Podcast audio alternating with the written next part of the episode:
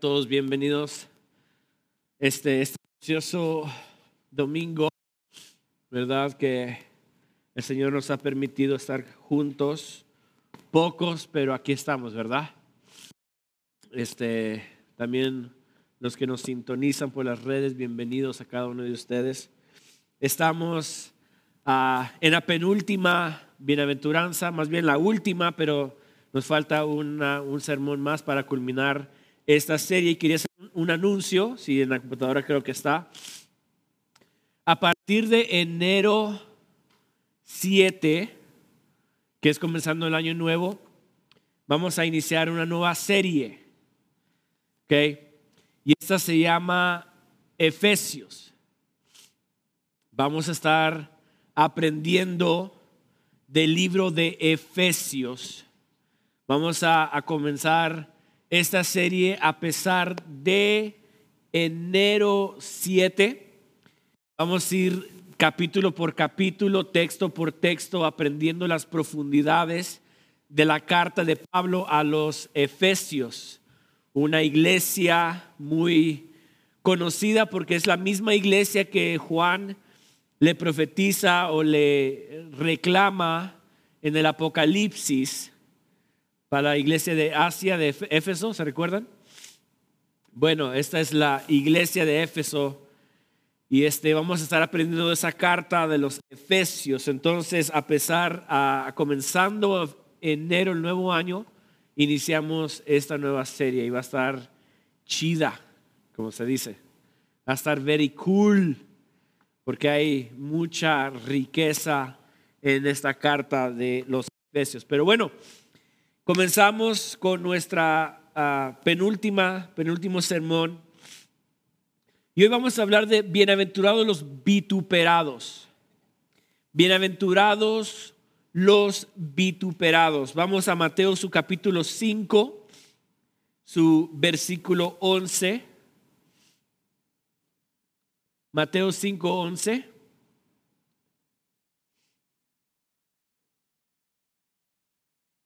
Lo dice de esta manera, dice, bienaventurados sois cuando por mi causa os vituperen y os persigan y digan toda clase de mal contra vosotros, mintiendo.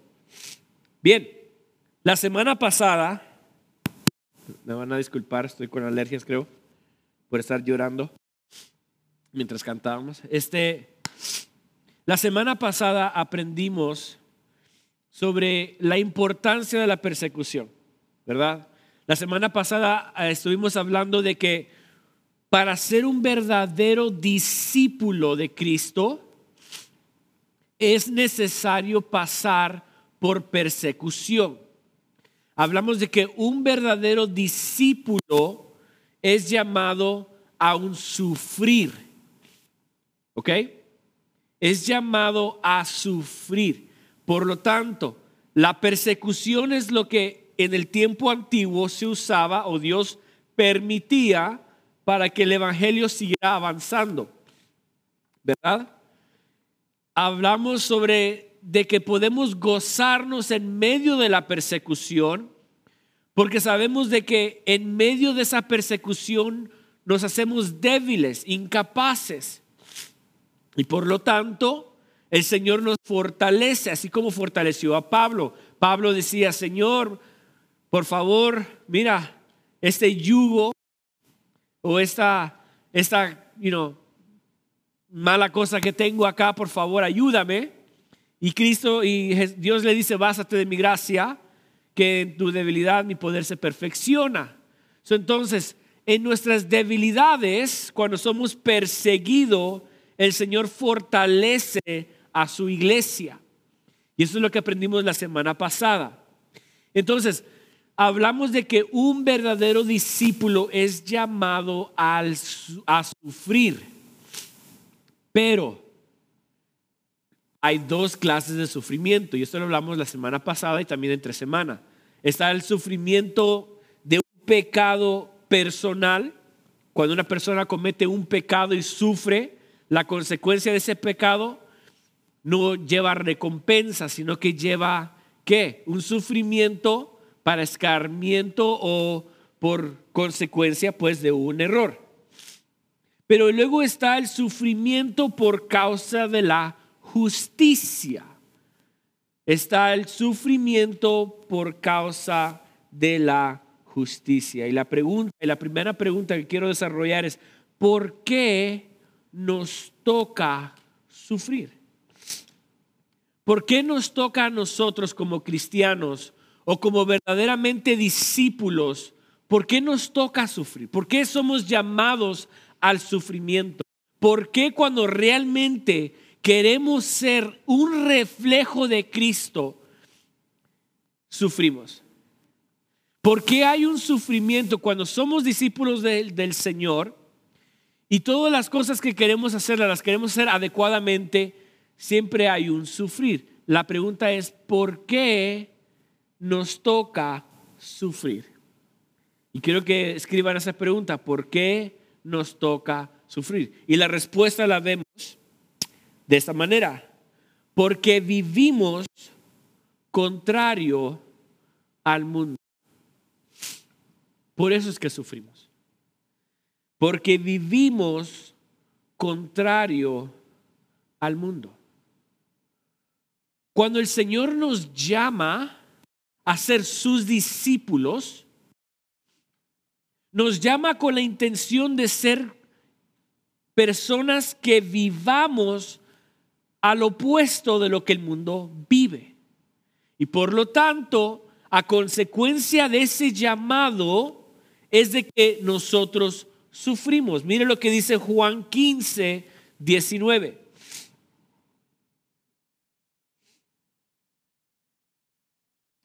Juan 15, 19. Si fuereis del mundo, está diciendo Jesús, el mundo amaría los suyos. Pero porque no sois del mundo, antes yo os elegí del mundo, por eso el mundo os aborrece. ¿Por qué somos aborrecidos? Porque no somos del, no somos del mundo. ¿Qué es lo que está diciendo Jesús? Yo mismo los elegí del mundo. O sea, cuando estábamos muertos en nuestros delitos y pecados, Cristo en su misericordia nos eligió para que podamos vivir una vida contraria del mundo. Y como nos eligió del mundo y nos dio vida, ahora nosotros vivimos contrario al mundo. O sea, un discípulo se convierte en la conciencia del mundo. Un discípulo se convierte en la conciencia del mundo. Por eso, por eso es que el mundo nos aborrece. Porque como nos da vida, Cristo nos da vida y ahora nosotros vivimos para Dios y vivimos una vida adecuada delante de Dios, el mundo nos aborrece porque nosotros nos convertimos en su conciencia. Nos ven a nosotros vivir una vida agradable delante del Señor y por lo tanto el mundo en su conciencia dice, wow, yo no soy así. O soy una persona pecadora. O estoy muerto. O no le gusta. ¿A cuántos de nosotros nos gusta que nos llamen la atención? A nadie. Cuando una persona hace un error, comete un error, y la otra persona, familiar, amigo, no sé, vecino, nos llama la atención y nos dice, mire, el error, usted hizo esto, este, o mira, hiciste esto, esto y esto y esto y esto. Uno como que a la primera ¡ah! se pone a la defensiva. Y puede que esté correcto. Puede que yo cometí el error y me están llamando la atención por cometer ese error. Pero al llamarme la atención, ¿yo qué? ¿Me siento ofendido? ¿Me siento lastimado? Sé de que estoy equivocado, pero el orgullo mío me hace como oh, irritarme. Lo mismo sucede con el mundo cuando nosotros vivimos vidas y vidas vivas que Dios nos da vida, El mundo hace conciencia de que lo que nosotros tenemos, ellos no lo tienen, por lo tanto nos aborrecen. Nos apartan de ellos. Y la cosa es de que el mundo quiere callar la conciencia que les dicen que ellos están corruptos. Jesús vino a mostrar el pecado del mundo y por eso es que lo aborrecieron. Miren lo que dice Juan 15, 22, 23. Juan 15, 22, 23 dice, si yo no hubiera venido, dice Jesús, ni les hubiera hablado, no tendrían pecado. Pero ahora no tienen excusa por su pecado. El que me aborrece a mí, también a mi Padre aborrece. ¿Ven lo que vino a hacer Cristo? Cristo vino a cumplir la ley, fue lo que dijo. Yo vine, yo no he venido a quebrantar la ley, más he venido a cumplirla. Al él cumplir la ley, predicar del reino de los cielos, la gente ahora hizo conciencia de que estaban en pecado. Y como la gente conocía que estaba en pecado, por lo tanto, aborrecían ahora a Cristo, porque la conciencia de ellos no los dejaba. So, el sufrimiento que un cristiano, un discípulo está llamado está llamado a sufrir y nos toca sufrir porque vivimos contrario al mundo. Ahora, eso es vivir una vida de discipulado. No todos nosotros somos llamados al discipulado. ¿Cuántos de nosotros hemos visto ah, la serie The Chosen? The Chosen, ¿lo hemos visto? First season, ya va a salir cuatro. Bueno, me encanta, me encanta la introducción de los créditos. Me encanta. O sea, la serie se llama The Chosen y son un montón de pescados yendo para una, una sola dirección. Son un montón de pescados yendo en una sola dirección. Pero de repente uno agarra color y se da vuelta a lo contrario y está nadando en contra de la corriente. Y me encanta esta imagen, porque eso es exactamente lo que es un discípulo del Señor. Un discípulo es aquella persona que cuando recibe vida, ¡pa! Comienza a nadar y comienza a ir a un estilo de vida contrario del mundo. Y por lo tanto, como vamos contrario al mundo, el mundo nos aborrece. Y sufrimos porque nos aborrece. Antes de que Jesús fuese crucificado, antes que Jesús fuese entregado, nos dio una advertencia a todos sus discípulos. Juan 16, 33. Juan 16, 33.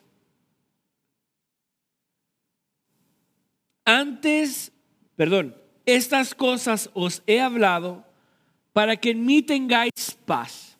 Ahora, contexto, Cristo les está diciendo a sus discípulos, ¿saben qué? Yo tengo que ser entregado, voy a morir, voy a resucitar, no se preocupen, yo estoy con ustedes. Y comienza a darles a, los discípulos una lección de lo que es la muerte y resurrección, parte el pan, toman el vino y comienzan a compartir.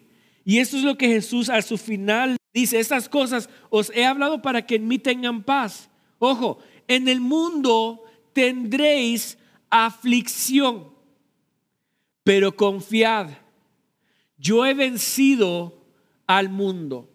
En el mundo tendréis qué? Aflicción. Ahora, quiero que tengamos algo muy claro. La aflicción que Cristo habla aquí no es una aflicción fuera de su justicia. ¿Sí le captaron? No es una aflicción fuera de su justicia. Tres palabras. Si pierdo mi trabajo por ser irresponsable y estoy afligido por consecuencia de eso, esa no es la aflicción que Cristo está diciendo. En el mundo tendréis aflicción. Ay, perdí mi trabajo. Ay, esa es una aflicción. Ay, el Señor me va a recompensar. No, no. El Señor no te va a recompensar por ser irresponsable en tu trabajo y por lo tanto perdiste tu trabajo y ahora estás afligido cómo vas a pagar la renta por irresponsable. Cuando Cristo dice, en el mundo tendréis aflicciones, ¿qué clase de aflicciones hablaba Jesús? Y ahora aquí es donde encontramos esta bienaventuranza.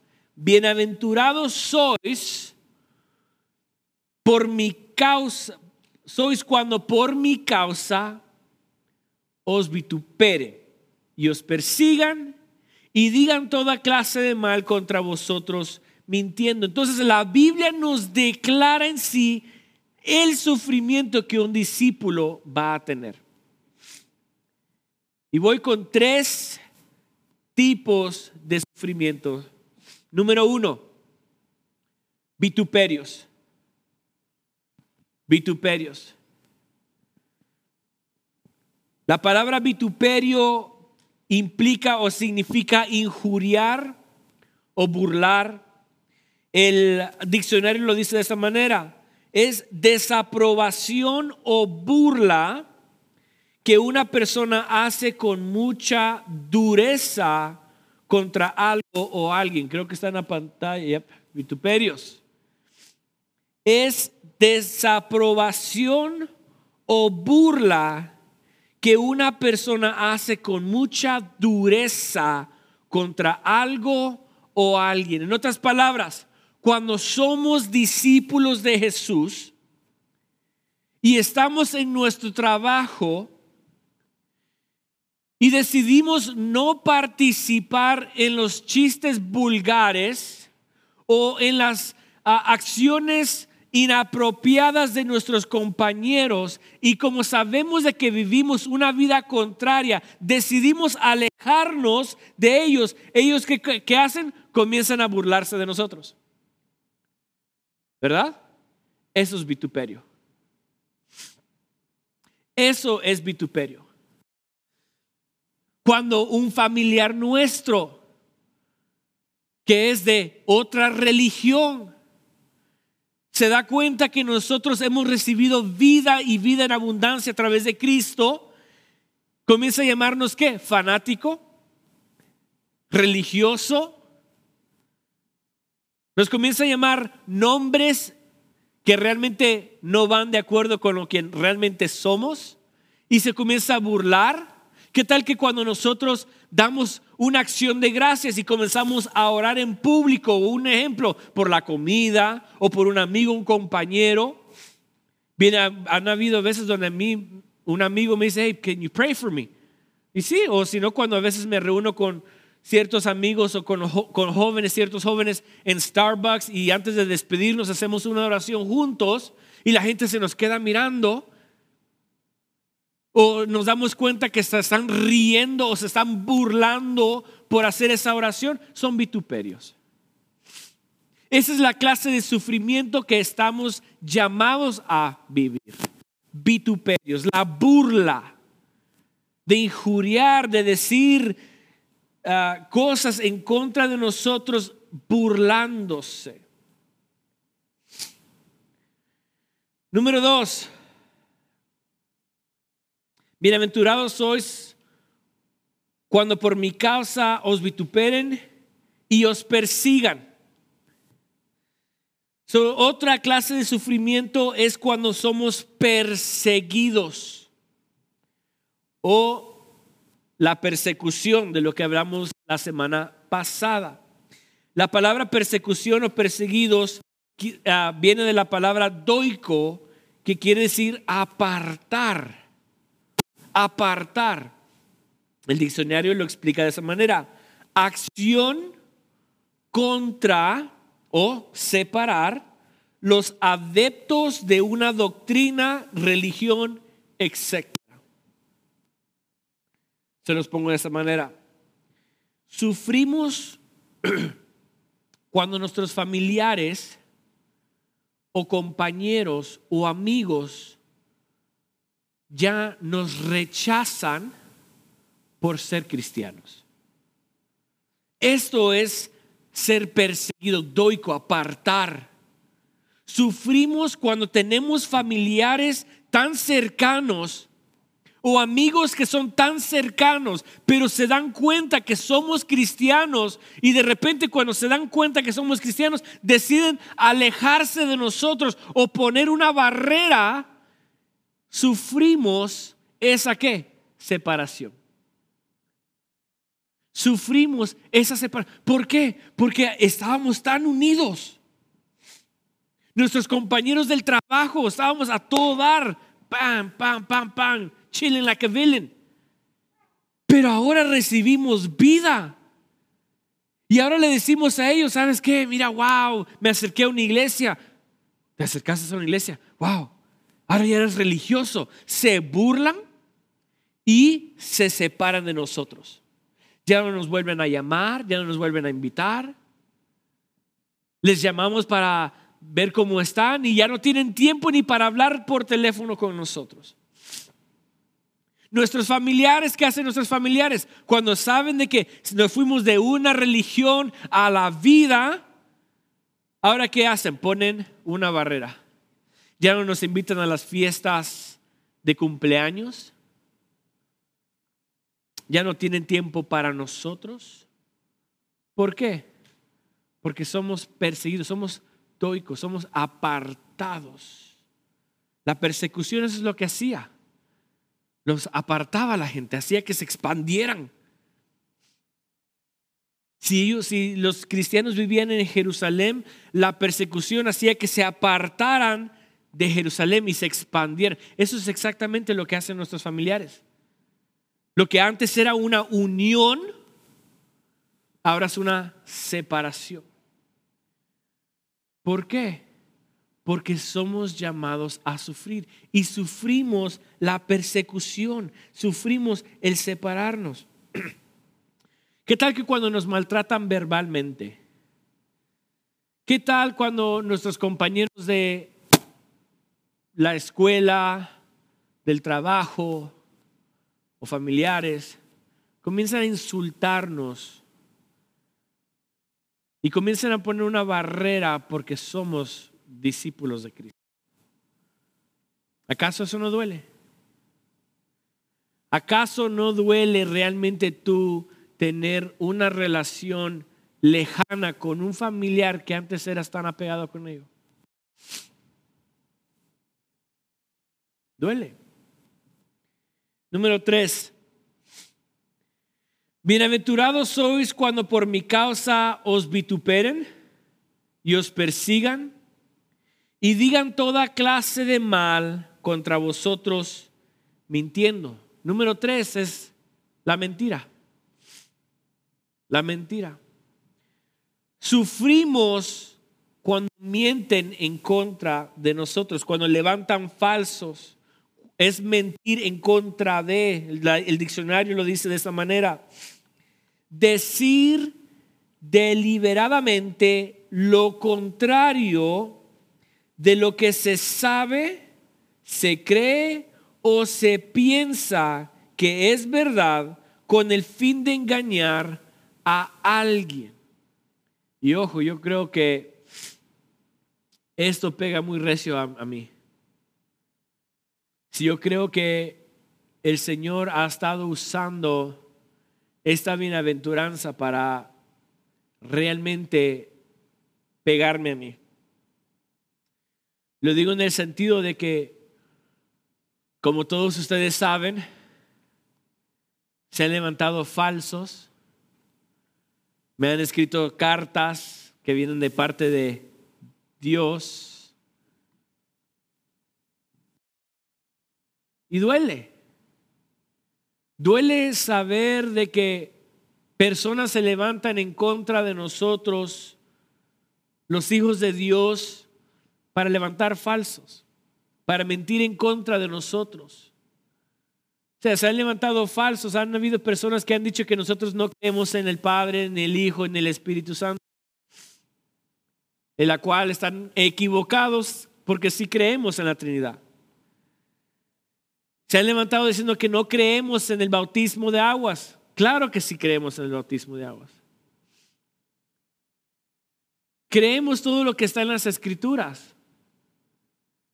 Pero ¿qué pasa? Que cuando nosotros nos levantamos, que somos verdaderamente hijos de Dios, discípulos de Cristo, la gente se va a levantar y vamos a ser vituperados, perseguidos y van a levantar toda clase de mal contra nosotros mintiendo.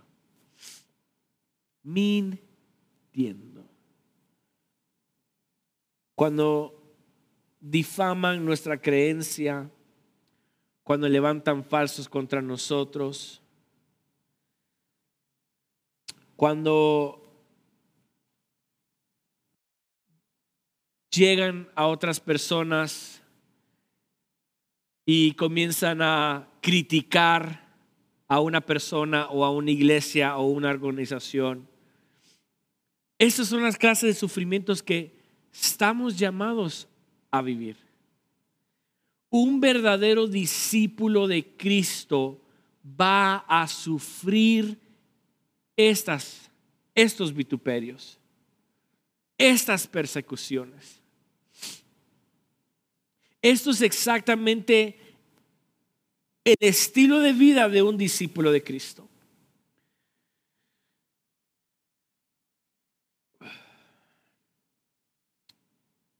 Hay otra pregunta aquí que quiero desarrollar. ¿Qué demanda Dios de sus discípulos? ¿Qué demanda Dios de sus discípulos? Y la respuesta es esta. Es negar nuestro yo y ser completamente dependiente de Él. Negar nuestro yo y ser completamente dependiente de Él. Esto es el llamado del verdadero discípulo. Quiero que lo capten bien. Es difícil. Es difícil porque la religión llama que un discípulo de Cristo es venir a la iglesia, congregarse, diezmar, cantar, calentar la banca e irse. Y hacer una rutina. Pero Cristo cuando llama a sus hijos, llama a ser discípulos, no los llama para calentar una banca, los llama para un estilo de vida de sufrimiento. Porque ese sufrimiento es por causa de la justicia. Es porque vivimos vidas adecuadas como Dios quiere y el mundo nos rechaza por ello. Entonces, ¿qué demanda Dios de sus discípulos cuando nos llama? ¿Qué es lo que Dios desea de nosotros? Desea que neguemos nuestro propio yo, o sea, que dejemos de vivir por mi yo. Lo que yo quiero, lo que yo deseo, lo que yo anhelo, mis preferencias, mi estilo, mi obsesión. Y estamos completamente de Él. O sea, lo más difícil de un verdadero discípulo de Cristo, de Jesús, es estar dispuesto a renunciar a todo y a todos. Lo más difícil de un verdadero discípulo es estar dispuesto a negar o renunciar a todo y a todos. O sea, nuestro corazón debe de ser completamente para Él y nada más. Ese es el llamado de un discípulo. Esta es la bienaventuranza. Bienaventurados sois. Soy bienaventurado porque estoy dispuesto a negar mi yo, a mis deseos, a mis anhelos y vivir completamente para Él. Nuestro corazón, debe de ser completamente para Él y nada ni nadie más. O sea, esto, esto implica ¿Qué es lo que implica esto de que nuestro corazón debe de ser completamente para Él? Esto implica tener disensión entre padre, madre, hermanos, amigos, conocidos. Miren lo que dice Mateo 10, 34 y 36. Un verdadero discípulo que está dispuesto a negarse a sí mismo, que es lo que Cristo decía, que se niega a sí mismo, esto es negarse a sí mismo. Mateo 10:34 dice, no penséis que he venido para traer paz a la tierra. No he venido para traer paz, sino espada. Porque he venido para poner en disensión al padre contra su perdón, al hombre contra su padre, a la hija contra su madre, a la nuera contra su suegra. Y los enemigos del hombre serán los de su casa. Cristo nos dijo, Lucas 14, 26, si alguno viene a mí y no aborrece a su padre y madre y mujer e hijos y hermanos y hermanas y aún también su propia vida, no puede ser mi discípulo. Cristo nos llama a sufrir como un verdadero discípulo porque debemos estar dispuestos a negarlo completamente todo. Esto es ser verdaderamente un discípulo. Esto es exactamente lo que se llama un discípulo es morir mi yo y vivir completamente para Cristo. Es de tener disensión entre padre, madre, mujer, esposa, vecino, amigos, hijos. ¿Por qué? Por causa de la justicia. Cristo dijo, no crean, y esto le está diciendo a sus discípulos, no crean que yo vine a traer paz. Yo no vine a traer paz entre ustedes. Yo vine a traer espada. Espada aquí implica persecución. Doicos, a separarlos. Yo no vine a traer armonía entre ustedes. Yo vine a traer separación entre ustedes. Un verdadero discípulo de Cristo tiene que estar dispuesto a rechazar o a renunciar a su padre, madre, hermano, esposa, por la justicia. Volvemos a lo que hablamos la semana pasada. Se recuerdan, un, dice que la Biblia llegó un discípulo y dijo, Señor, te quiero seguir. Y le dijo Cristo, sígueme. Ah, pero deja que entierre a mi padre primero. ¿Qué fue lo que le dijo Cristo? Deja que los muertos entierren a los muertos y tú toma tu cruz y sígueme. Esto es el llamado al verdadero discípulo. Es de dejar a padre, a madre y unirse completamente a Cristo. Bien, para terminar. Todos, todos tenemos que estar dispuestos a vivir vidas incómodas vidas rechazadas, vidas insultadas, todo para la gloria del Señor. Porque si vivimos para la gloria del Señor, estaremos expandiendo su reino donde quiera que estemos.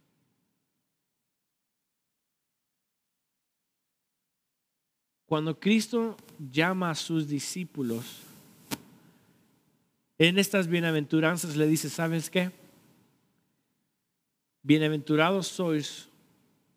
O sea, van, ustedes van a ser felices. Van a ser felices cuando ustedes se enfrenten vituperios. Ustedes van a ser felices y son felices cuando, cuando se topen con la persecución. Ustedes van a ser felices cuando ustedes oigan de que están hablando en contra de ustedes, mintiendo y levantando falsos. ¿Por qué son felices?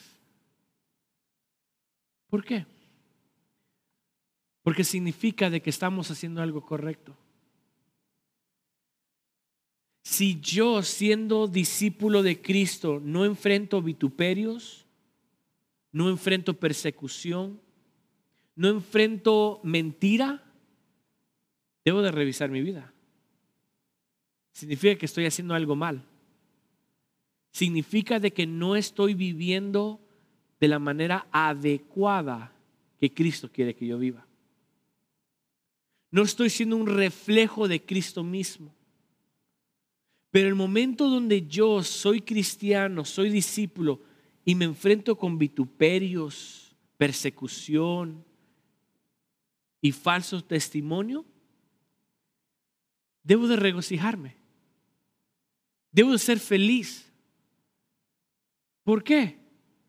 Porque significa que estoy haciendo algo bien. Estoy haciendo algo bien. I'm doing it right. Y esto trae recompensa. Trae recompensa del cielo.